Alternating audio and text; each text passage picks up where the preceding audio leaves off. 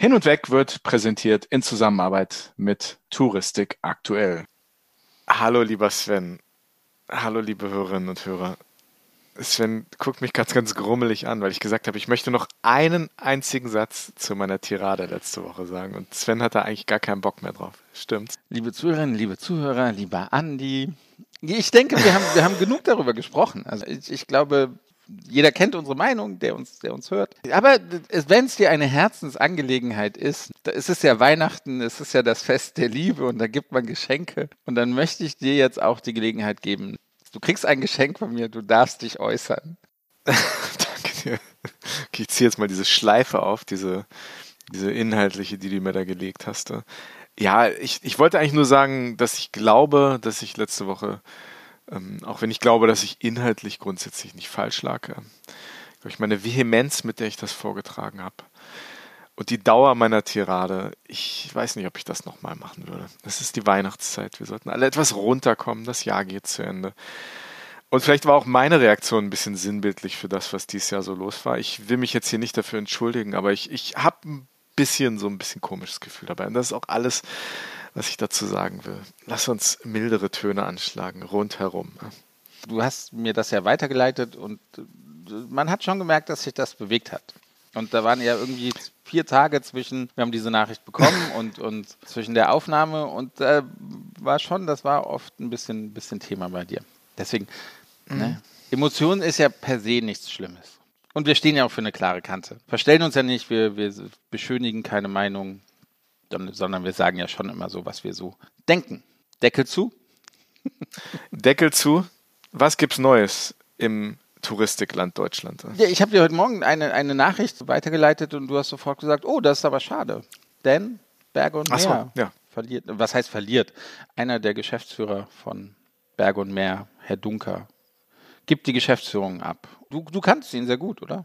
Oder ein bisschen? Nein, gar nicht, gar nicht, gar nicht sehr gut. Ich habe ihn auch noch nie getroffen. Wir hatten aber einmal Kontakt, äh, einmal per E-Mail und per Telefon. Damals, als ich noch äh, in einer geschäftsführenden Leitung war, gab es einmal ein Problem, ein, ein intrafirmelles Problem, ein Wort, was ich mir gerade ausgedacht habe. Wir haben dann Kontakt aufgenommen und haben das sehr schnell lösen können. Und ich hatte den Herrn Tim Dunker als einen sehr professionellen, sehr angenehmen Gesprächspartner in Erinnerung. Denke ich mir manchmal, wenn alle Leute in Krisenzeiten so reagieren würden, mit so einem coolen Kopf und ein kleines Problem nicht groß werden lassen und, und das dann so handhaben, dann wären wir alle gut bedient. Also das ist so meine, meine Erinnerung an ihn und äh, das soll jetzt auch nicht wie Nachruf klingen, der ist ja noch aktiv, aber das, das ist so, wo ich denke, so ja, der war lange bei Berg und Meer und hat da viel bewegt, ne, bei diesem ja, das, das auf jeden Fall. Aber es klingt tatsächlich so ein bisschen wie ja. ein Nachruf, ne? So geehrt für sein Lebenswerk heißt so, okay, jetzt geh mal in Rente. Also ich glaube, dass, das kann ich mir bei ihm nicht vorstellen. Er sagt ja auch, er ist weiter Berater für die Geschäftsführung tätig und ich, ja. ich glaube, der Mann hat einfach Tourismus im Blut und so leicht wird ihm die Tourismusbranche nicht verlieren. So sieht das mal aus. Weißt du, wo ich gespannt bin, wer noch Tourismus im Blut hat? Oh, jetzt, jetzt bin ich gespannt. Ich, ja?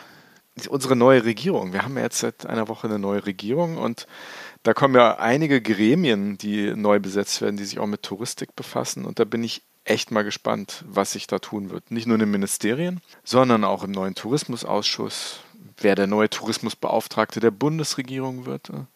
Da gab es ja bislang den Herrn Bareis, der ja eigentlich von der ganzen Touristik nicht immer sehr gute Noten bekommen hat kann man ja mal so diplomatisch aus, ausdrücken. Und da bin ich sehr gespannt, was sich da tun wird, was Schwerpunkte sein werden, was da für Schwerpunkte gesetzt werden. Vor allem vor dem Hintergrund, dass äh, die Grünen das Bundeswirtschaftsministerium besetzen, was da die Themen sein werden in Hinsicht auf Touristik, Nachhaltigkeit, Klimaneutralität und wie sich das dann so in unsere Branche halt auch ausbreiten wird.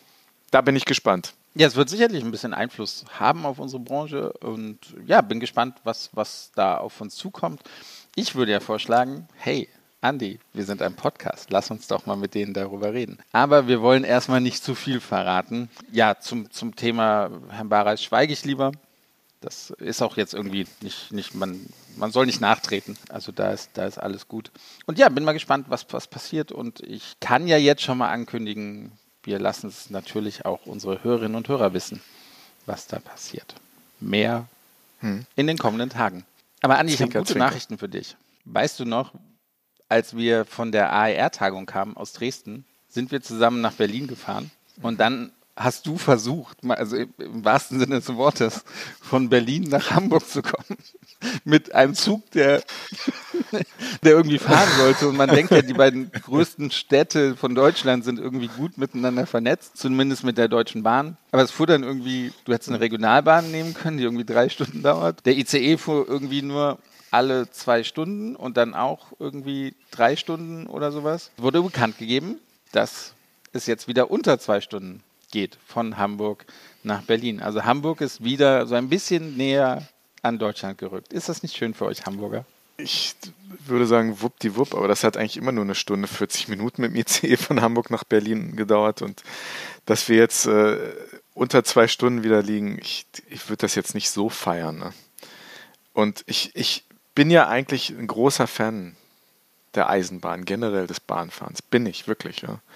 Und ich fahre auch in Deutschland, wenn es zeitlich nicht drauf ankommt und nichts in Anführungsstrichen auf dem Spiel steht, fahre ich auch gerne Bahn, auch in Deutschland. Das ist nichts, was ich jetzt grundsätzlich furchtbar finde. Aber für wie so viele Menschen ist für mich und für dich ja auch oft das Bahnfahren ja mit, mit zeitlichen Limitierungen verbunden. Und wenn man irgendwo pünktlich ankommen muss, ist es wirklich so, dass die Großteile meiner Bahnfahrten in den letzten Jahren unpünktlich waren.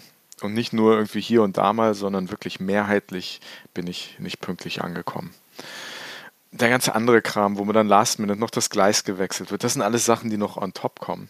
Aber diese ewigen Verspätungen und, und das ist schon sehr frustrierend. Natürlich dann auch für die Touristik, für die Reiseveranstalter, die Rail und Fly nutzen, ähm, die Zubringer, sozusagen bahnmäßige Zubringer äh, sehr äh, schwierig damit aufgestellt sind, ist das natürlich ein Riesenthema, was jetzt auch, ne, da sind wir wieder bei der neuen Bundesregierung. Zubringerflüge als Thema, Rail und Fly als Thema. Ich weiß nicht, wie du das siehst, aber das ist kein, kein leichtes Thema. Ne? Die Bahn tut sich äh, kein Gefallen mit, mit, mit dem, wie sie über die letzten Jahre agiert hat. Also ich, ich bin da ganz ehrlich und, und kann da ja auch ein bisschen aus dem Nähkästchen plaudern. Wir vertreten eine Airline, wir sind die Repräsentanz, also der GSA, einer, einer Airline, die nach Deutschland fliegen möchte. Und natürlich haben wir uns jetzt auch im Vorfeld mit Rail und Fly beschäftigt, mit, mit der Bahn, weil ja, sie fliegen nur von einem, einem Flughafen. Erstmal, damit wollen sie starten. Und ja, wir haben mehrere Gespräche mit der Deutschen Bahn geführt und kam dann zu dem Schluss, dass wir das unseren Kunden nicht empfehlen können, Rail und Fly anzubieten. Das wollte der Kunde gar nicht glauben, also haben wir nochmal ein, ein Gespräch organisiert von unserem Kunden und der Deutschen Bahn. Und ja, der Kunde hat danach irgendwie auch gesagt, so, hm, das ist aber jetzt kein attraktives Angebot, was die Deutsche Bahn hier unterbreitet. Und wir werden das auf jeden Fall sein lassen. Also, und ich glaube, für Reiseveranstalter ist es jetzt ja nochmal schwieriger geworden, auch, auch was die Haftung angeht, oder? Also das ist was, was, was wir zumindest hören, ist, dass das, das war ja schon lange so und es gab dann auch ein Gerichtsurteil, was, was entsprechendes besagt hat, ähm, dass der Reiseveranstalter, wenn er Rail und Fly anbietet und mitverkauft als Teil einer Pauschalreise, und das Problem hatten wir damals auch bei China Tours, äh, dass bei einer Verspätung und wenn dann der Flug verpasst wird, wir als Reiseveranstalter dafür verantwortlich waren und eben nicht die Deutsche Bahn. Die wäscht dann sozusagen damit nicht nur wie die neue Regelung jetzt ist, sondern auch vorher schon, dass das halt so gerichtlich dann so festgelegt war, wäscht die sich damit schön die Hände. Und daher ist es natürlich verständlich, dass man dann als Reiseveranstalter lieber ein durchgehendes Ticket irgendwie anbietet. Von Hamburg, Frankfurt, dann nach Peking, Bangkok oder sonst wohin. Ne? Weil dann ist das im Endeffekt äh, Teil einer durchgehenden Leistung und man hat sich nicht äh, mit diesem Thema Rail und Fly und sich mit diesen ganzen Unpünktlichkeiten irgendwie auseinanderzusetzen. Ist ein Problem. Äh, ne? Die Bahn, ich, ich selbst, wenn ich wenn es eilig habe, bin da sehr skeptisch, dass mich die Bahn rechtzeitig in den Ort bringt, an den ich muss. Das ist einfach, glaube ich, ein Grundvertrauen, was viele Geschäftsleute und viele Reisende in diese Bahn nicht mehr haben. Und das ist, glaube ich, ein ganz großes Problem. Ne? Also tatsächlich sagen wir oder denken jetzt auch immer, wenn wir Termine in anderen Städten haben, ne, wir nehmen den Zug früher, als wir eigentlich müssten einfach um auf der sicheren Seite zu sein, einfach um, um dem vorzubeugen, dass wir irgendwie anrufen müssen, äh, Verspätung zu haben und so weiter und so fort. Also ich bin, ich liebe Bahnfahren, ich finde es toll, ich liebe es in der Bahn zu arbeiten und, und ziehe Bahnfahren auf jeden Fall immer, immer vor, wenn es geht. Ja, aber da muss sie tatsächlich so ein bisschen, bisschen dran arbeiten. Auch, auch die, es kam ja jetzt auch die, die Meldung, dass es eine Preiserhöhung gibt von, ich glaube, 1,9 Prozent im Durchschnitt im, im Fernverkehr. Das ist alles in Ordnung, ne? Also das tangiert mich nicht. Das ist alles cool und gerechtfertigt, wenn sie dann mal ein bisschen verlässlicher wäre, ein bisschen pünktlicher wäre. Sie haben ja jetzt versuchen, zwischen den Hauptstädten, also zwischen den wichtigsten Städten in Deutschland, immer mehr Sprinter einzusetzen. Aber auch das, da, da kann man vielleicht auch mal über unsere Grenzen gucken und, und nach, nach Frankreich, wo es ja auch viele Hochgeschwindigkeitszüge gibt. Da, da gibt es halt Paris, Marseille ohne Zwischenstopp. Ne? Und da frage ich mich halt, warum gibt es nicht Frankfurt, Hamburg ohne Zwischenstopp oder Frankfurt, Berlin, was es früher ja gab. Da war der Sprinter, der ging morgens um, um sieben, drei Stunden 15 war man in, in Berlin und da gab es sogar noch, das muss ja alles reserviert sein, da gab es sogar noch was zu essen dabei und sowas. Da gab es noch so eine, so eine Frühstücksbox mit, mit dazu, wenn man den genommen hat. Leider geht ja die Tendenz so ein bisschen in die andere Richtung. Also viel mehr Zwischenstopps und, und ja, vom Service her halt auch ein bisschen, bisschen komplizierter. Ich wünsche der Bahn alles Gute. Ich hoffe, sie kriegen die Kurve. So leicht gebe ich nicht auf. Ich werde weiter Bahn fahren. Aber, aber auch hier kommen wir dann wieder zum Thema neue Regierung, weil die Bahn, glaube ich, äh, vor allem auch Impetus, Impuls von außen braucht. Natürlich äh, ist das noch ein halber Staatsbetrieb äh, oder mehr als ein halber Staatsbetrieb. Und der braucht Geld und der braucht äh, Druck von außen. Der braucht Druck von, seinem, von seinen Shareholdern und, und die Bundesregierung steckt da natürlich mit drin und beziehungsweise der Staat. Und es wird Zeit, dass da wirklich was passiert. Weil natürlich, ich bin ganz der Meinung vieler Leute, dass es eigentlich nicht notwendig sein müsste, von Hamburg nach Frankfurt zu fliegen, wenn man von dort woanders hin fliegen möchte. Es ist aber so, wenn mein Flieger in Frankfurt um 12 Uhr mittags geht äh, und ich die Wahl habe, den ICE am ganz früh morgens zu nehmen und dann die Angst habe, dass der nicht pünktlich ankommt oder liegen bleibt oder was auch immer passiert oder einen verlässlichen Lufthansa-Zubringer zu nehmen, ist das eine relativ einfache Entscheidung. Vor allem vor dem Hintergrund, dass dieses Urvertrauen in die Deutsche Bahn, würde ich sagen, bei einem Großteil der Bevölkerung fehlt, wenn nicht bei der ganzen Bevölkerung. Ich kenne keinen, der sagt, dass die Deutsche Bahn top ist und perfekt. Gibt viele Leute, für die das egal ist. Ne? Vielleicht gibt es ältere Leute, für die das nichts macht, wenn sie mal irgendwie verspätet ankommen. Aber auch das glaube ich nicht. Ich glaube einfach, dieses Urvertrauen in diese Institution Deutsche Bahn ist komplett zerstört worden in den letzten 10, 20 Jahren. Ne? Und das ist sehr schade, weil das eigentlich, eigentlich eine tolle Sache ist, Bahn zu fahren. Und man sollte einfach dem Fliegen eine gute Alternative bieten, weil wir müssen nicht von Hamburg nach Frankfurt fliegen. Das ist ökologisch, umwelttechnisch, eigentlich in vielerlei Hinsicht völliger Quatsch. Aber die Bahn gibt das im Moment einfach nicht her. Sorry. Stimme ich dir vollkommen überein. Ich will aber jetzt mit einer schönen Bahnstory den Vorspann jetzt hier enden, bevor wir dann zu unserem Hauptgast überleiten. Leider hat das nichts mit der Deutschen Bahn zu tun, sondern auch wieder von der Reise Dresden nach, nach Berlin. Und da haben wir ja den Zug genommen, der aus Prag kam. Und das war ja ein tschechischer Zug. Und ich glaube, die Reise dauert irgendwie eine Stunde 50. Und wir haben uns dann relativ schnell auch in den, in den Speisewagen gesetzt. Und was wir da gesehen gleich haben. Gleich in den Speisewagen. Sven, sorry, dass ich dich unterbreche. Wir haben uns gleich in den Speisewagen gesetzt. wir haben uns gar nicht irgendwo anders hingesetzt. Na gut, also ich glaube, es war so, wir haben gemerkt, es gibt kein Internet im Zug, also gehen wir in den Speisewagen. Und, und was wir da gesehen haben, gibt es wahrscheinlich in deutschen Zügen seit den 80er Jahren nicht mehr. Trotzdem waren wir überrascht über die sehr, sehr hohe und gute Qualität, oder? Die es im Speisewagen gibt und die dort angeboten worden ist. Also das erste war, wir gehen an dieser Küche vorbei und ich wusste das schon. Ich bin schon öfters auch mit dem Zug nach äh, in die Tschechische Republik gefahren. Die tschechische Bahn bzw. die Gastronomie der tschechischen Bahn hat schon oft Preise gewonnen europaweit für für seine gute Gastronomie. Was ich nicht wusste, dass das immer noch so ist. Und wir sind halt an dieser Küche vorbeigegangen, liebe Hörerinnen und Hörer, das für euch einmal bildlich bildlich darzustellen. Und da stand ein Koch drin, der gerade äh, Pilze geschnitten hat und hat Pilze in einer Pfanne gebraten, hat irgendwie Pilze geschnitten in eine Pfanne getan.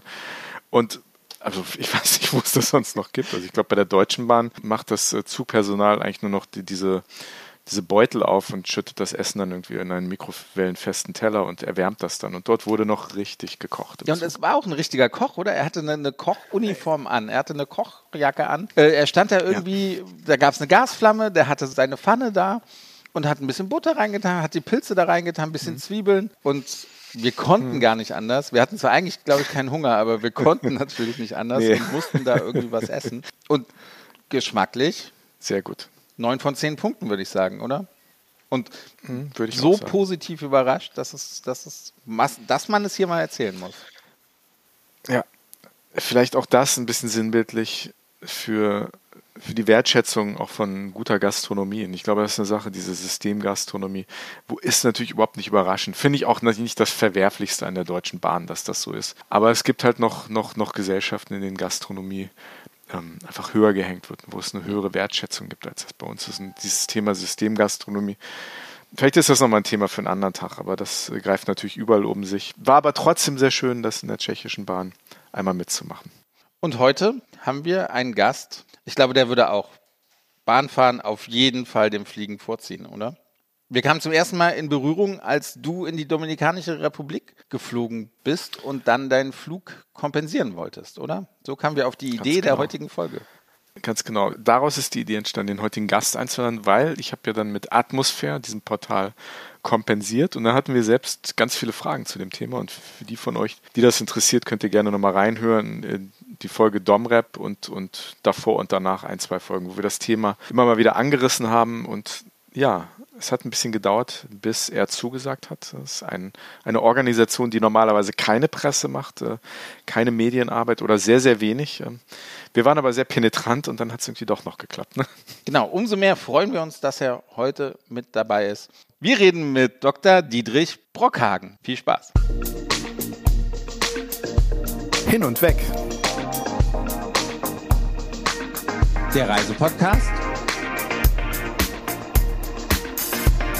mit Sven Meyer und Andi.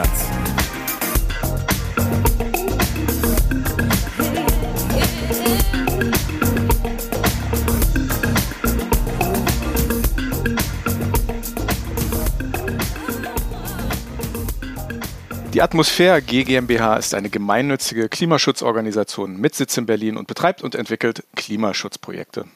Dies geschieht durch den Ausbau von erneuerbarer Energie und Energieeffizienztechnologien und bietet umweltbewussten Menschen die Möglichkeit, CO2-Emissionen zu kompensieren. Im Fokus steht vor allem die Belastung des Weltklimas durch den Flugverkehr. Atmosphäre sieht neben den Fluggesellschaften und den Reiseveranstaltern vor allem auch die Flugpassagiere in der Verantwortung diese zu informieren, aufzuklären und ihnen eine positiv besetzte Handlungsmöglichkeit zu bieten, ist die Idee hinter Atmosphäre. Da das Thema Nachhaltigkeit bei uns bei Hin und Weg seit langem mein Herzensthema ist, freuen wir uns heute ganz besonders, den Gründer und Geschäftsführer von Atmosphäre begrüßen zu dürfen. Herzlich willkommen, Dr. Dietrich Brockhagen. Hallo.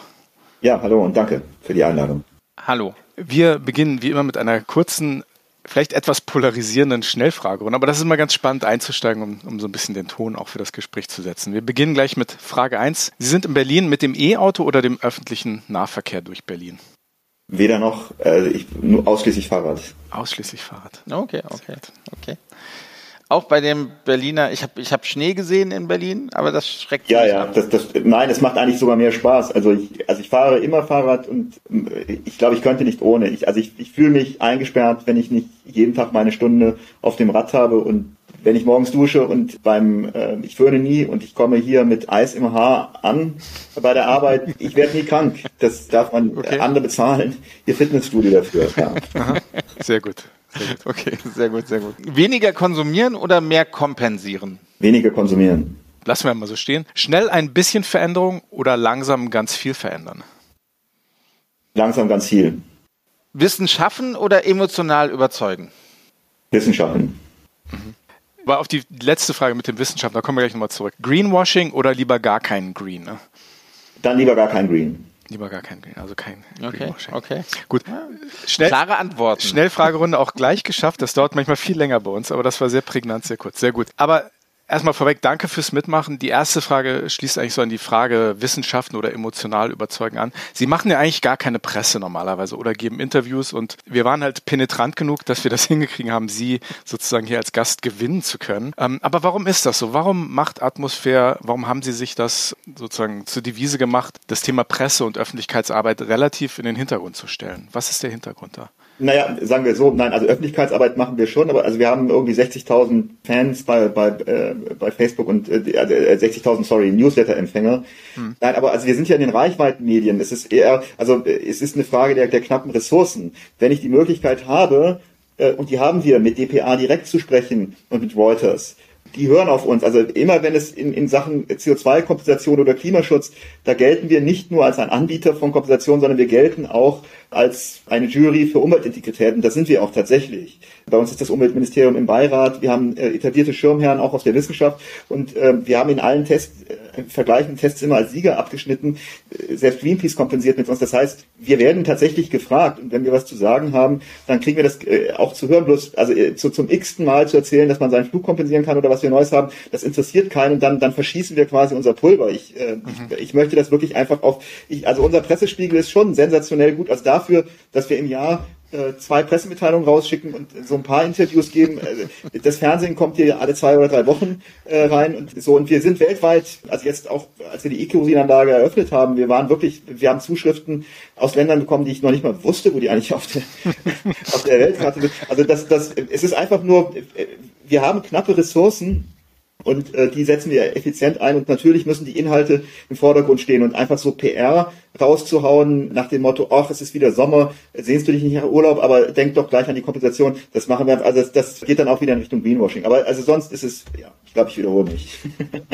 Ganz kurz vielleicht dazu, wir haben halt festgestellt, auch weil wir wirklich seit Tag eins, wir sind jetzt in der 76. Folge und wir haben all, unsere allererste Folge hat vom Thema Nachhaltigkeit und Reisen gehandelt und wir sind immer wieder darauf angesprochen worden. Wir haben einfach festgestellt, dass in der Touristik selbst, und wir sind ja ein Branchenpodcast, über das Thema Kompensieren relativ wenig ähm, Hintergrundinformationen bestehen. Wir waren vor ein paar Wochen Wochen haben wir die AER-Jahrestagung moderiert und da wurden wir auch darauf angesprochen, weil wir das Thema Kompensieren immer wieder einmal thematisiert haben im Podcast. Und wir werden immer angesprochen, wann redet ihr denn mal darüber mit den Experten? Weil wir den Eindruck haben, in der Touristik selbst ist das Thema noch nicht, also sozusagen bei den Reiseverkäufern, bei den Leuten, bei denen das wirklich wichtig ist, so angekommen, wie es wahrscheinlich verdient anzukommen.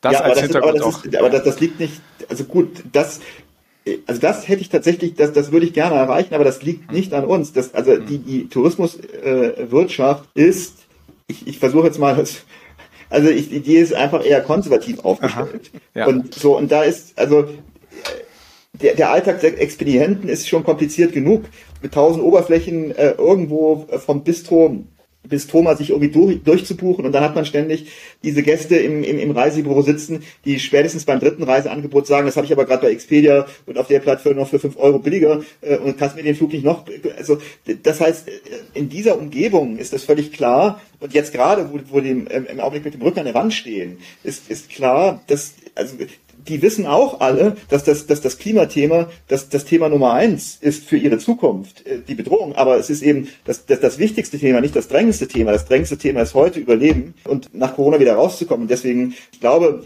am Counter Kompensation anzubieten. Das wird übrigens ja auch kommen, auch mit uns. Das, äh, das ist eine Strukturarbeit. Man muss einfach in diese Systeme, in die Prozesse reinkommen. Äh, wir können noch so oft in der FVW gehen oder äh, irgendwie drüber reden, das ändert nichts. Solange wir nicht mit dem Button und der blinkt am Bildschirm, so, solange wir da nicht drin sind, können wir uns das Reden sparen. Sie, Sie haben gerade gesagt, das wird kommen.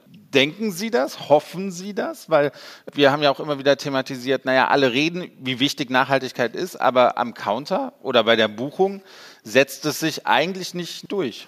Also äh, wir, wir haben ja ganz konkret mit RT-Reisen und ihren 5500 Reisebüros, auch mit AER, das ist ja in der Umsetzung. Das heißt, da ich kann jetzt nicht zu viel verraten, aber das dauert nicht mehr lange. Äh, also auf jeden Fall noch 2022 kommen wir damit raus und dann ist es am Counter. Also wir haben jetzt lange genug dran gearbeitet und jetzt ist eben auch die Reisebranche reif. Die, die, also es, wir haben so lange, es lag so lange in der Luft und jetzt kommt es halt in die Systeme rein und das, das wird die entscheidende Änderung sein. Sie haben eben schon deutlich gemacht, dass es Ihnen eigentlich zum Hals raushängt, das, das, das Modell Atmosphäre oder das, das, das Kompensieren zu erklären. Aber dennoch, also vielleicht können Sie das in drei Sätzen einmal machen. Was ist das Modell Atmosphäre? Was ist es? Wie funktioniert das? Wirklich so für, für, für denjenigen, der, der da völlig unbeleckt ist, können Sie das einmal kurz raushauen? Ja, naja, Sie steigen in den, in den Flieger für den Urlaubsflug und äh, setzen meinetwegen auf einem Flug nach Teneriffa zwei Tonnen CO2 an Klimawirkung in die Welt. Und dann können Sie bei uns einen freiwilligen Klimaschutzbeitrag bezahlen. Das wäre jetzt in dem Fall ungefähr 45 äh, Euro. Und damit können wir genau wieder zwei Tonnen einsparen und, und der Atmosphäre ist das ziemlich egal. dass das Badewannenprinzip, wo das Wasser rein und wo es rausfließt, äh, der Pegelstand ist entscheidend. Deswegen können wir eben, indem wir zum Beispiel in Madagaskar erneuerbare Energien aufbauen, also Photovoltaik, ganze Dörfer äh, mit Photovoltaik ausrüsten, äh, können wir wieder genau diese zwei Tonnen einsparen und dann ist, sind die zwei Emissionen des Fluges kompensiert. Andi, hatte ja genau mal den Fall, also er ist in die Dominikanische Republik geflogen für einen Famtrip für fünf Tage, halt für einen Langstreckenflug eigentlich viel zu kurz. Deswegen kam er ja auf die Idee, den Flug zu kompensieren, hat es auch getan bei, bei Atmosphäre. Was was passiert dann mit dem Geld genau? Ähm, gibt es spezifische Projekte? Weil, was man auch sagen muss, als, als dann kompensiert worden ist, hieß es einfach, ich weiß nicht, ob noch ein vielen Dank irgendwie kam, aber es ist, kam nicht so, so rüber, okay, für was habe ich das jetzt getan? Ach so, ja doch, also wir, wir verschicken schon ein Zertifikat, wo auch die Projekte angegeben sind, wo das Geld reinfließt. Äh, und unsere Verpflichtung, diese CO2-Menge äh, einzusparen. Also, also das, das, gibt es. Es gibt diesen E-Mail-Nachlauf sowohl mit der Buchungsbestätigung als auch mit dem Zertifikat, was nochmal genau bescheinigt, diese Projekte werden unterstützt und dieses äh, und es gibt sogar, also Sie können sich auch eine Spendenbescheinigung runterladen. Mhm. Äh, so, okay. das, ähm, wir sind ja gemeinnützig. Aber erstmal, also was, was mit dem Geld passiert, wir haben unsere eigenen Projekte mittlerweile über 30 in, in 20 Ländern weltweit. Und das heißt, also es geht typischerweise in den Aufbau von Hardware. Das heißt, sage ich mal einfach ein Beispiel, äh, ein, äh, eine Bauernfamilie in Nepal muss normalerweise für eine Biogasanlage, die sie dann vor dem äh, Bauernhof in die Erde gebaut bekommt, die den ganzen Hof dann mit Biogas versorgt, muss sie irgendwie 800 Euro bezahlen. Und durch unsere Subvention wird es dann eben um die Hälfte gesenkt. Das heißt, sie muss nur noch 400 Euro bezahlen. Dafür wird das Geld gebraucht und wir kümmern uns dann eben mit den Durchführungsorganisationen dafür, in welchen Regionen jetzt das, das Biogasprogramm in Nepal vorantreiben. Und so werden mit diesem Geld wirklich jedes Jahr ungefähr 20.000 Biogasanlagen dazugebaut. Und das sind dann schon relevante äh, Größen, denn also das spart inzwischen ungefähr 12 Prozent von den Gesamtemissionen ein, die Nepal verursacht. Also das heißt, das, das Geld kommt ganz konkret in Hardware an bei den Baufirmen, die Anlagen bauen. Und damit, ja. Sind das äh, Projekte, die Sie selbst initiieren oder suchen Sie sich Partner nach bestimmten Kriterien aus? Also wo Sie sagen, mit denen arbeiten wir zusammen? Weil Sie haben ja ein relativ großes Team, was ja eigentlich durchgehend durch Wissenschaftler besetzt ist, also ob das Ingenieure sind, Umweltingenieure oder wie auch immer. Also wenn Sie in Nepal ein Projekt haben, ist das Ihr eigenes Projekt oder haben Sie da Partner? Sowohl als auch, also unsere Eindringtiefe, so nennen wir das, ist unterschiedlich. Also jetzt zum Beispiel in Ruanda äh, und Nigeria, da sind wir am tiefsten drin. Das heißt, da haben wir eigene Tochterfirmen, eigenes Personal vor Ort, die bei uns auf der Gehaltsrolle stehen. In, in Nigeria zum Beispiel bauen wir gerade mit unserer Tochterfirma eine Fabrik auf. Äh, und haben dann sogar hier in, in, Berlin die Testwerkstatt stehen, wo die Produktionsstraße für die, für die effizienten Herde, die wir dort herstellen, hergestellt wird. Die laden die Afrikaner hier nach Berlin ein zur Schulung. Derzeit sind die Container mit den, äh, mit den Werkzeugen nach Nigeria unterwegs. Das heißt, wir fangen ungefähr im Februar mit der Produktion von effizienten Herden für, für, für ganz äh, Westafrika. Das sind wirklich unsere eigenen Projekte, sind wir maximal drin involviert. Wir drehen jeden Euro um. Wir wissen genau, äh, was passiert. Das ist so. Dann gibt es andere Projekte, wo wir eben vor Ort uns selber die, die Pilotstudie machen und dann uns einen Partner suchen. Das heißt, das sind dann Partnerunternehmen, die wir dann mit per Vertrag binden und die dann einfach ihre Leistung vergütet bekommen. Das heißt, die sind dann beauftragt, zum Beispiel so eine Solaranlage in Madagaskar äh, oder in Kenia oder wo auch immer aufzubauen oder ein, ein Wasserkiosk. Äh, so, und das heißt, die werden dann nach Leistung bezahlt und das sind dann Vertragspartner von uns, die wir eben auch genau kontrollieren und ähm, ja, Kontrolle komme ich noch gleich dazu. Also das ist aber das, was wir machen. Also wir sind unterschiedlich tief drin. Manchmal sind es Partner, manchmal sind es komplett eigene Projekte, aber das muss es mindestens haben. Also wir kaufen nie einfach Zertifikate ein, die auf dem Markt angeboten werden, weil wir in den seltensten Fällen daran glauben. Da, also da ist das Papier schon ganz schön geduldig. Wie sehen Sie denn die Kompensierenden? Sind das, sind das Kunden für Sie? Sind das, sind das Spender? Können Sie auch, also wie bindet man auch, auch, auch diese Leute, die, die vielleicht einmal gespendet haben? Oder äh, wie viele Wiederholer haben Sie? Können, können Sie das irgendwie so ein bisschen, bisschen näher erläutern? Wie, wie genau kennen Sie denjenigen, der was, was kompensiert? Naja, also die Firmenkunden können wir natürlich genau, kennen wir genau, die, die Leute, die bei uns über die Webseite kommen, das, das ist auch aus Datenschutzgründen mehr oder weniger äh, anonym. Also wir, wir müssen, wir dürfen die, die Daten auch gar nicht speichern. Das heißt, wir dürfen, wir können gar nicht sagen, wie oft jetzt ein Kunde schon gekommen ist. Also der steht nicht in der Datenbank drin, auch wenn er in, in acht Jahren achtmal kompensiert hat, dann wissen wir das nicht. Das dürfen wir nicht wissen. Vielleicht nochmal zu den, zu den, ja, es sind, wir sagen Kunden und Spender, das ist eigentlich egal. Aber das Bild, was wir vor Augen haben, ist, und das, das wissen wir seit den Anfangsjahren, es deckt den kompletten Bevölkerungsquerschnitt ab. Das heißt, da sind die Gebildeten dabei, die Reichen, auch die Grünen, äh, so auf denen ja so oft rumgehackt wird, dass sie überdurchschnittlich viel fliegen. Die sind dabei. Es sind auch irgendwie die Kreativen aus einer Werbeagentur dabei. Es sind aber eben auch Krankenschwestern dabei und die, die Handwerker. Das geht wirklich durch die ganze Bevölkerung. Und ja, also Kundenbindung in dem Sinne machen wir relativ beschränkt. Also es gibt den Newsletter, wir wollen unseren Kunden nicht auf den Nerv fallen. Vor allen Dingen wollen wir nicht den Eindruck erwecken, flieg doch mal wieder und dann können wir ein bisschen Geld von dir bekommen. Also wir, natürlich, äh, also aber trotzdem, also die die die Atmosphäre-Kunden, das wissen wir, sind eigentlich die, die besten Kunden, die man sich vorstellen kann. Das das weiß ich deswegen, weil wir ja vor über drei Jahren eine Befragung gemacht haben und haben einfach dann mal in die Datenbank reingeguckt und haben einfach denen eine E-Mail geschickt, äh, die die bei uns jetzt viel bezahlt haben in den Jahren und haben sie gefragt, ob wir sie interviewen dürfen weil wir damals uns mit der Idee getragen haben, jetzt diese E-Kerosinanlage zu bauen, also diesen entscheidenden Schritt weiter zu gehen, als nur kompensieren. Und äh, wir wollten wissen, ob unsere Spender damit einverstanden sind, ob die diesen Weg teilen oder ob die sagen, nee, muss alles Afrika und Asien in die sogenannten ärmeren Länder. Ich hätte es nie für möglich gehalten. Wir haben irgendwie 200 E-Mails rausgeschickt und nachher wollten 300 Menschen interviewt werden es hat sich sogar noch äh, rumgesprochen, wir konnten es hier gar nicht abarbeiten. Also wir haben hier Mitarbeiter geschult dran gesetzt, wir haben über zwei Wochen Interviews geführt und die waren so engagiert und auskunftsfreudig. Kam übrigens auch raus, also äh, ich glaube irgendwie 86 Prozent fanden die Idee mit dem E-Kerosin super. Und das war für uns auch die Rückenstärkung zu sagen, auch wenn es teuer ist und auch wenn es für uns quasi verrückt ist, gegen Shell und Total anzutreten. Äh, wir machen das jetzt einfach und unsere Spender stehen da voll dahinter. Und es gab also so viel Commitment und so viel guten Zuspruch. Deswegen, ja, das ist, glaube ich, das, was ich zu, zu unseren Kunden sagen kann. Ganz kurz, was, was ist E-Kerosin?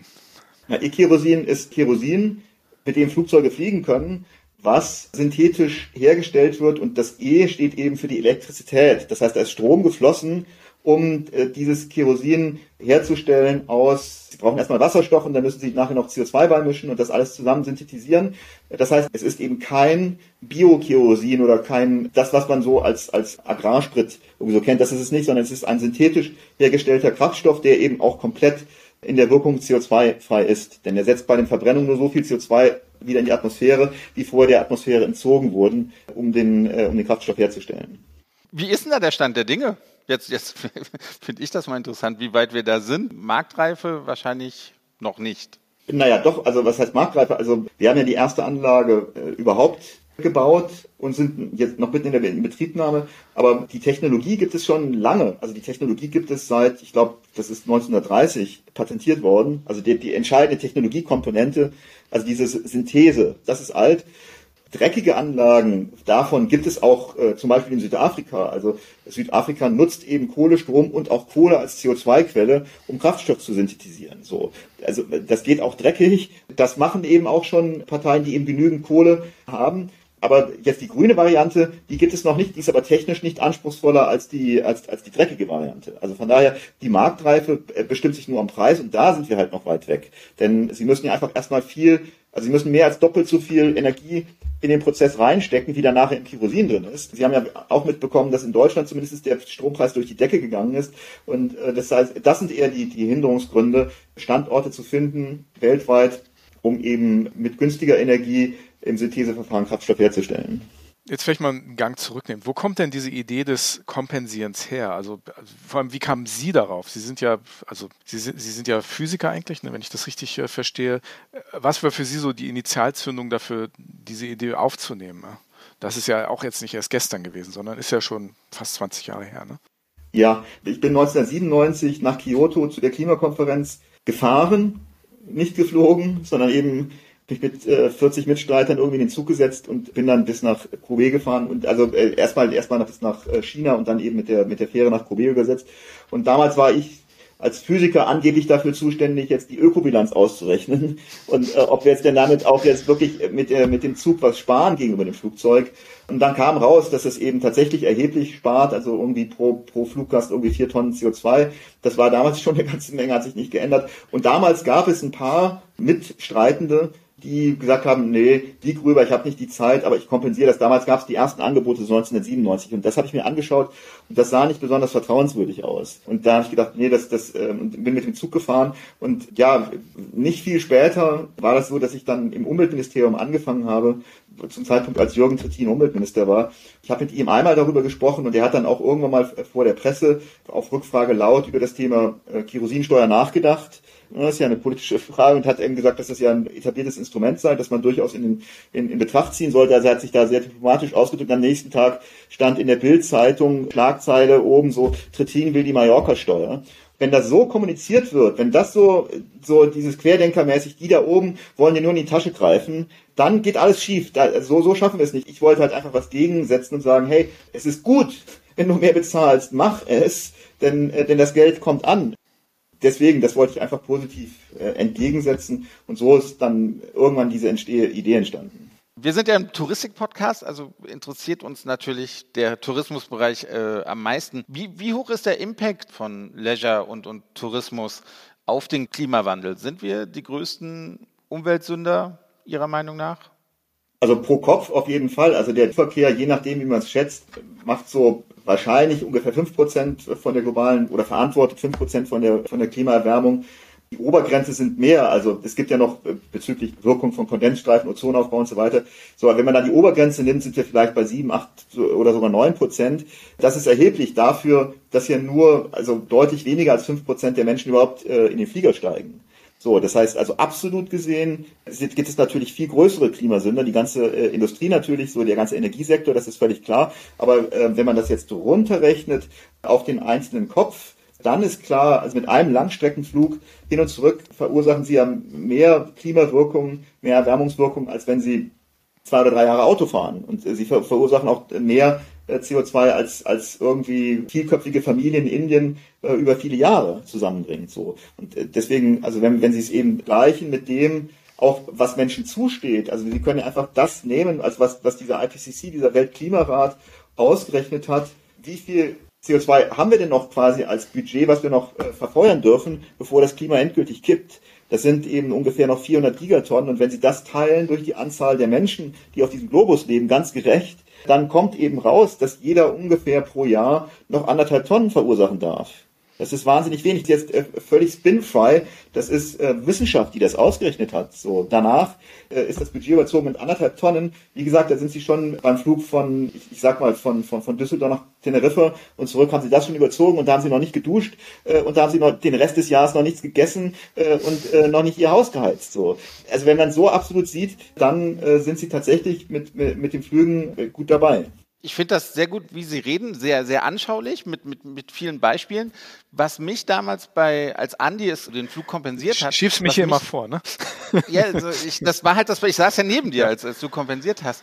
Ich glaube, da kam dann am Ende irgendwie, das ist, wir, wir haben jetzt so und so viel oder so und so viel CO2 wird ausgestoßen. Das ist das, was ein Äthiopier in einem Jahr verbraucht oder irgendwie so, sowas kam. Das war aber für mich so ganz wenig greifbar. Das war für mich, ich, ich weiß halt nicht, wie ein Äthiopier lebt. Jetzt mit Ihren Beispielen, die Sie hier auch, auch aus Deutschland gebracht haben, ist das für mich viel greifbarer geworden. Warum versuchen Sie diese Emotionen nicht auf der Webseite also das, zu zeigen? Vielleicht muss ich da auch noch ergänzen, dass das, was für mich erschreckend war, nicht, dass ich mit einem Flug genauso viel ähm, emitiere wie, wie, wie ein Äthiopier in einem Jahr, sondern dass es ein Vielfaches war mit einem Flug, was, was der so, Durchschnittsäthiopier ja. in einem Jahr sozusagen konsumiert und verbraucht. Und da, da spielt natürlich das Thema Gerechtigkeit, was Sie eben erwähnt haben, natürlich dann mit rein. Aber ich, ich glaube, die Frage von Sven, die ist schon, also wie, wie kann man das den Menschen anschaulich machen? Weil wir haben ja überhaupt keine Ahnung, wie er in Äthiopien lebt und was der für Ambitionen und, und auch, auch, auch, auch wie, wie, wie dort das Leben gestaltet werden soll und wie, wie, wie die sich dort entwickeln wollen. Also wie, wie ja, also, vermittelt genau, man Also genau das, was ich gerade gesagt habe,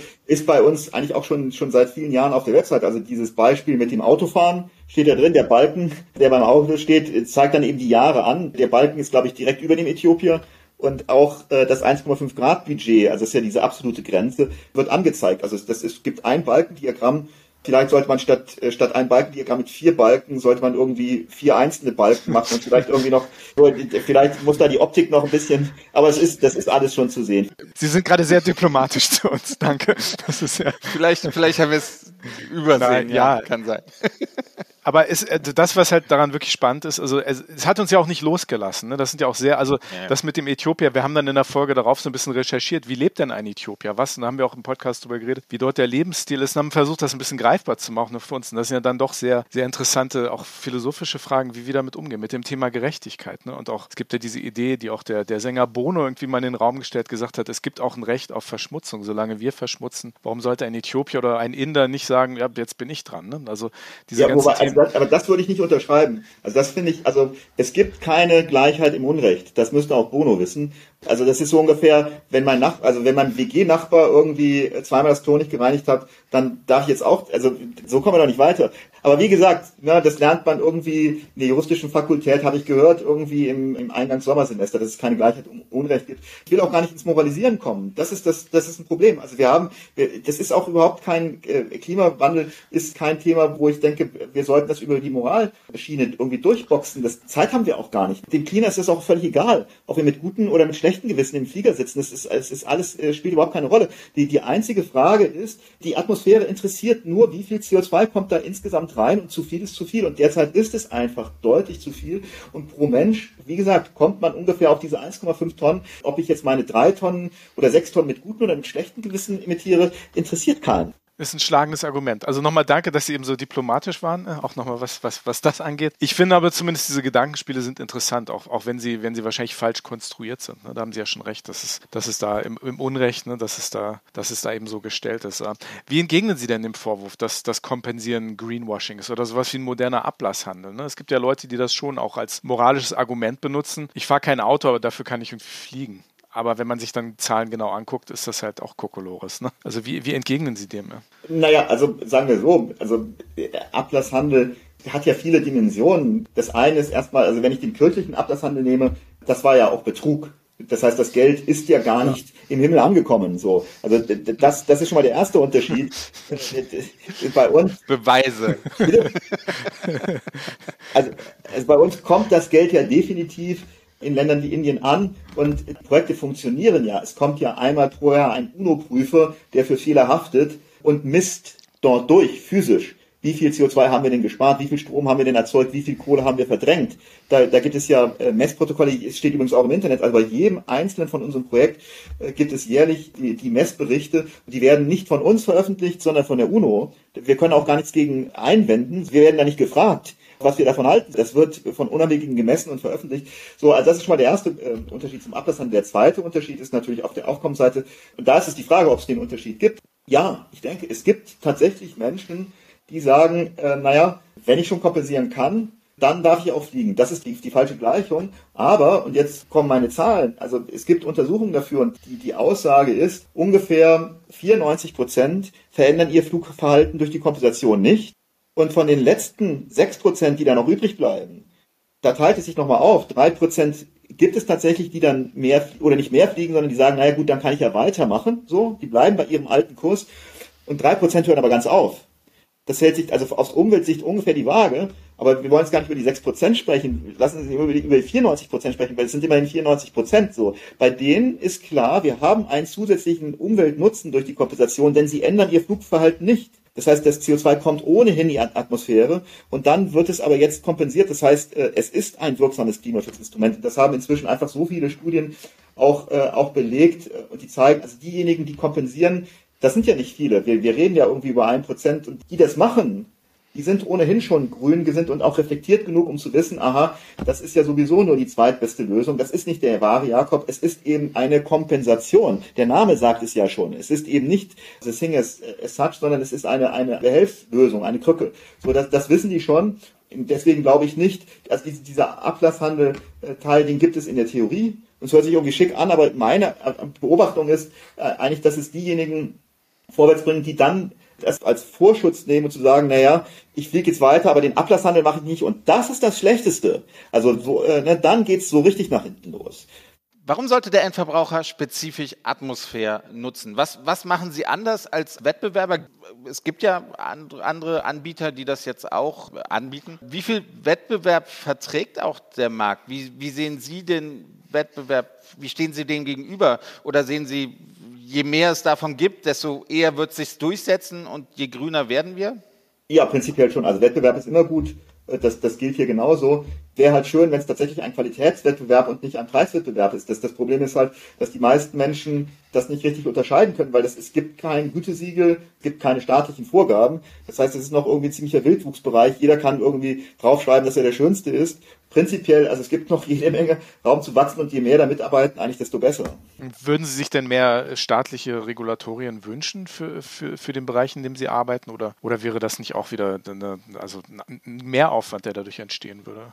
Naja, äh, nicht für die Anbieter. Also erstmal, der, der Aufwand entsteht erstmal beim Regulator, also bei den Staaten, aber wir haben ja jetzt gerade ist die Klimaschutzkonferenz in Glasgow zu Ende gegangen. Ja. Und da sind ja doch wichtige Beschlüsse gefasst worden. Und meine Beobachtung ist leider, dass der größte Teil der, der Offset-Anbieter den äh, Kopf in den Sand steckt und so tut, als wenn diese Beschlüsse nie stattgefunden hätten oder als ob sie sie nicht betreffen würden. In Wirklichkeit betreffen sie aber eins zu eins. Also ich, ich, ich sage mal das Beispiel, wenn wir mit ihrem Geld in Nepal eine Biogasanlage bauen, dann hat bis vor kurzem die CO2-Minderung uns gehört.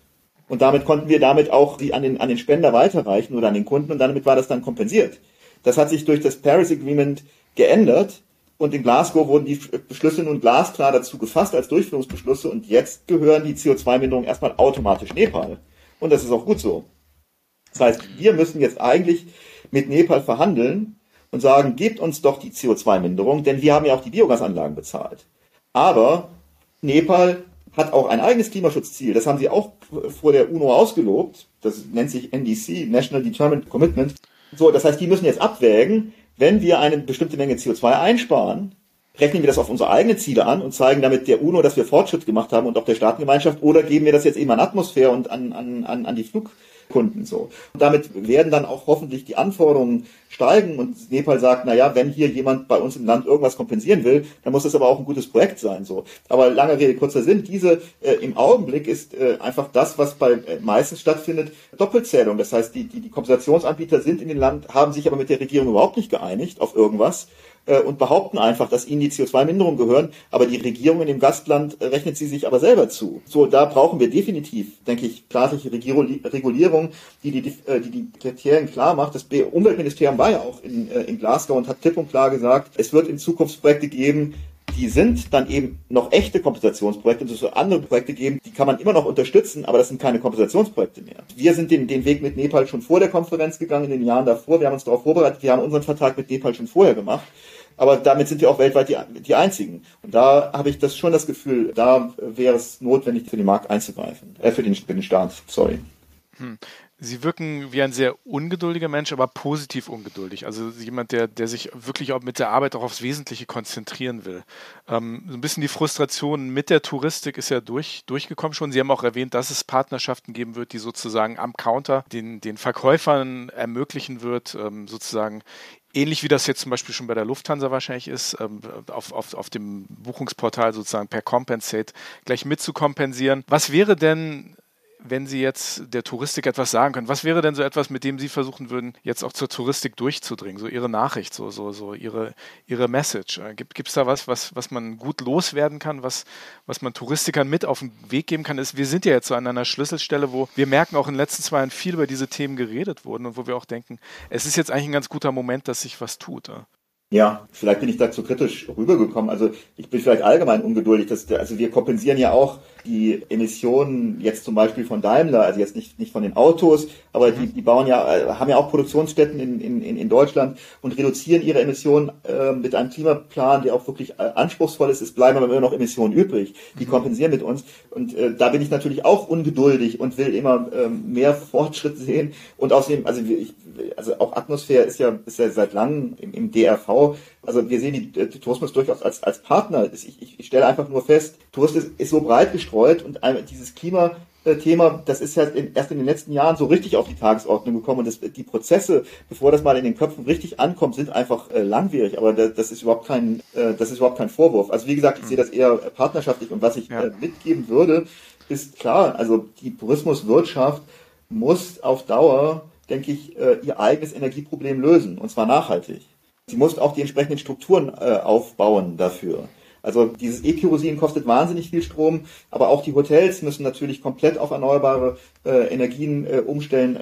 Also alles Transport, Unterbringung, was es sonst noch gibt, äh, das müsste eben umgestellt werden. Das wird wahnsinnige Energiemengen benötigen. Und äh, wenn Sie die einfach nur auf dem Markt versuchen zu kaufen, der Markt ja sowieso schon zu knapp ist. Deswegen sind ja die Preise auch in Deutschland so. Also vor diesem Hintergrund müsste einfach Tourismuswirtschaft daran, sehr, im eigenen Interesse daran arbeiten, ihr eigener Energieerzeuger zu werden mit zusätzlichen Anlagen, die sie bauen. Das sehen die natürlich überhaupt nicht, weil es ist auch überhaupt nicht ihr Kerngeschäft. Auch die Lufthansa und alle anderen Airlines kaufen ja den Sprit nur ein. Die, aber das ist halt das, was nötig wäre. Das muss eigentlich jeder, jeder Sektor äh, muss es für sich schaffen, seine eigene Energieversorgung irgendwie auf die Beine zu stellen.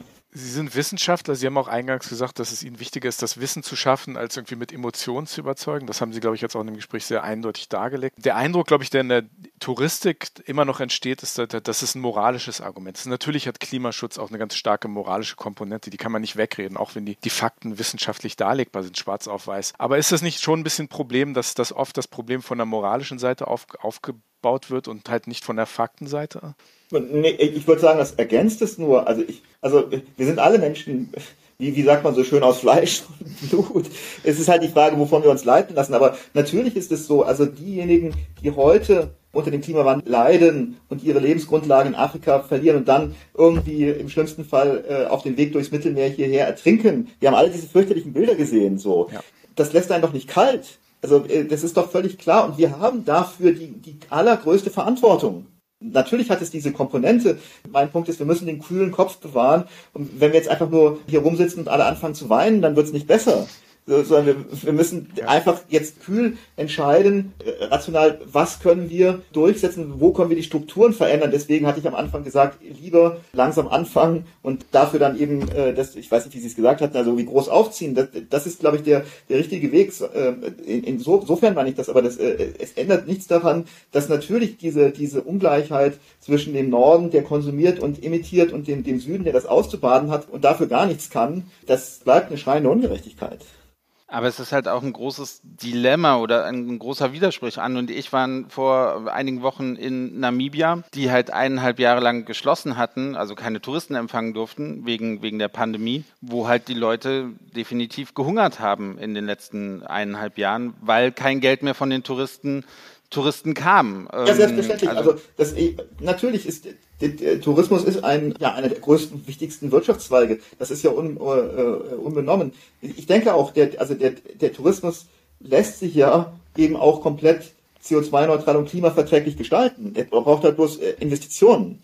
So, und das, bis jetzt ging halt diese ganze Nachhaltigkeitsdebatte, das ging ja in den 80er Jahren los, das hat sich immer irgendwie darum gedreht, um Saisonkellner, die Frage, wo ist denn die Wertschöpfung und die Deutschen bringen auch noch ihr Bier mit und so weiter. Das ist ja auch alles richtig. Aber das war halt immer darauf fokussiert. Natürlich das Thema Menschenrechte, Kindesmissbrauch und so. Das sind, das ist ja auch ein Dauerbrenner, der, der muss auch, aber das Klimathema ist, ist fast irgendwie eine Überforderung bis jetzt für den Tourismus gewesen, weil es halt einfach so fundamental ist. So, aber nichtsdestotrotz, es lässt sich ja lösen und deswegen, natürlich ist es klar, dass es auch, dass auch Staaten darunter leiden. Auch die Türkei, wenn denn mal der, der, der Tourismuseinbruch, und gerade die Touristiker waren bis jetzt immer hervorragend da drin, die großen äh, Reiseveranstalter, wenn es irgendwo auf der Welt kriselt, die ganzen äh, Touristenströme einfach in eine andere Region umzuleiten für zwei Jahre. Das haben sie auch schon vorher gemacht. Dazu brauchen wir nicht den Klimawandel und trotzdem haben natürlich die Leute dann irgendwie auf Sri Lanka Not gelitten, wenn auf einmal kein Tourismus mehr, mehr angekommen ist. Aber also äh, von daher, ich bin überhaupt nicht dagegen, mit, mit Tourismus Geld zu verdienen und natürlich das auch international zu machen. Also das will ich gar nicht äh, irgendwie weghaben, sondern ich, ich sage einfach nur,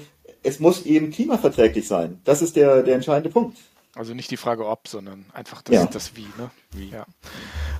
Vielleicht zu guter Letzt ähm, die Frage, die wir eigentlich jedem stellen im Interview, die ist eigentlich immer hin oder weg. Wo reisen Sie hin, wenn Sie verreisen, vielleicht auch um die Früchte Ihrer Arbeit zu sehen? Was sind, was sind so Orte auf der Welt, die Sie ganz besonders interessant und auch vielleicht für Ihre Arbeit sehr wichtig finden?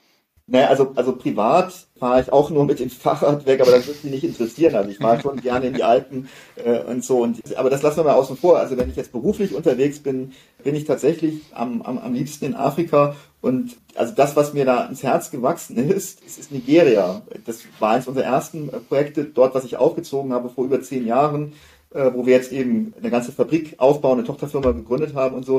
Und wenn man das einmal sieht, wie dort im Norden des Landes der Wald verschwindet, weil Menschen einfach äh, auf dem Land keine andere Energiequelle haben als Feuerholz. Wenn Sie mal die, die, die Straßen von, von Lagos hoch nach Abuja und weiter in den Norden gefahren sind und überall sind diese riesigen Holzhaufen und fahrende Händler verkaufen das Feuerholz, was sie natürlich illegal unter Einsatz äh, oder unter Lebensgefahr eingeschlagen haben, dann sieht das einfach 90 Prozent der Bevölkerung auf dem Land keine andere Energiequelle hat als das und das im bevölkerungsreichsten Land Afrikas. Und wenn Sie sehen, wie, also ich glaube seit 2002 hat Nigeria um 40 Prozent seines Waldes verloren. Das ist wahr, das ist viel schneller als in, in Brasilien. Und allein das ist ein sogenannter Tipping Point, also so ein Umschlagpunkt, wo, wo das komplette Weltklima umschlagen kann. Alleine, da muss, muss weltweit gar nichts anderes mehr passieren, aber wenn einfach dieser ganze Waldgürtel, den es da äh, in der südlich der Sahara gibt, wo eben auch Nigeria ein Teil von ist, dann äh, wegfällt. Ich, ich habe halt gemerkt, es ist unglaublich schön, äh, mit den Nigerianern selber in Kontakt zu sein. Ich, ich muss den UNO-Prüfer am Flughafen abholen, dann zieht er eine Stichprobe aus den ganzen Haushalten, wo wir die, unsere Öfen hin verkauft haben. Und dann haben wir irgendwie Zeit, in zehn Tagen, da muss er wieder am Flughafen sein, über 100 Öfen zu finden mit wahlweise gezogenen Adressen in einem Land, wo es noch nicht mal Straßenschilder gibt. So, also äh, da haben sie echt Spaß und das, wir fahren da mit zwei Jeeps los und man bekommt alles zu sehen und es ist so toll mit unseren Teams. Also sind Muslime, Christen und, äh, und, und alle dabei und es geht immer alles schief. Die, die, die, die Wagen bleiben liegen, es ist äh, Motorpannen, in, in den Hotels gibt es natürlich kein fließend Wasser und so weiter. Wir übernachten dann zum Teil in Autos und das ist aber so herzlich und die Menschen dort lachen so viel. Es, ist, es klingt total nach Klischee. Mit das Schönste, was ich erlebt habe, war ein Besuch in einer Kirche in, in Kaduna. Das war irgendwie, glaube ich, zwei Monate nachdem dort in der Nähe ein großer äh, Bombenanschlag gewesen war. Christen sind dort wirklich von Boko Haram äh, ein, eines der primären Ziele. Und meine Kollegin und ich haben gesagt, nee, wir gehen jetzt genau deswegen jetzt hin mit unseren Partnern und sind dann nach Kaduna reingefahren zum Gottesdienst und mussten dann irgendwie die letzten Kilometer laufen, weil es auch schon so voll war und überall aus den, aus den, aus den Häusern quollen die Menschen raus und die, die Kinder rausgeputzt, die Männer in ihrem besten Anzug, die Frauen in diesen tollen, tollen, bunten Kleidern und alle sind in die Kirche gegangen und es, es war Wahnsinn, die, die Kirche waren tausend Menschen drin, der Gottesdienst hat vier Stunden gedauert, die Menschen haben getanzt und gelacht, es war eine Band da und wir haben uns gegenseitig umarmt, so, es wurde gebetet und es war einfach so ein Spirit und die Menschen waren so glücklich. Und ich, ich habe gedacht, was haben wir in Deutschland verloren? Warum ist das bei uns nicht mehr? Sind wir einfach alle so individualisiert, dass wir nur noch auf unserer Playstation oder was auch immer, wo ist der Konsum? Das hat das alles kaputt gemacht. Diese, das war so zu Herzen gehend und wenn dann eben Menschen mir auch auf dem Land entgegenkommen und sich bei mir in ihrer Sprache, die ich überhaupt nicht verstehe, irgendwie ein Geschenk geben und sich mehrfach verneigen und sich bei mir für den Ofen bedanken, weil der Prüfer irgendwie gesagt hat, dass, dass, dass ich irgendwie der Hersteller bin oder jene so. So, es ist, äh, die, da schießen einem die Tränen in die Augen. Das, das ist wirklich unglaublich. Ja, das, deswegen ist mir diese Region einfach so äh, ans Herz gewachsen. Also trotz, trotz all der negativen Nachrichten, die wir zum Thema Klimaschutz auch haben, bleiben Sie optimistisch und positiv. Auf alle Fälle. Bleibt nichts anderes übrig auch, oder? Herr Dr. Brockhagen, vielen lieben Dank, dass Sie mitgemacht haben. Hat uns, glaube ich, viel Material gegeben zum Nachdenken, zum Reflektieren und natürlich auch nochmal auf die Webseite zu gehen und zu gucken. auf jeden Fall. Herzlichen Dank, dass Sie mitgemacht haben bei Hin und Weg. Ja, sehr gerne. Also. Vielen lieben Dank. Dankeschön. Schönes Wochenende Ihnen. Also, Danke. Dankeschön. Tschüss.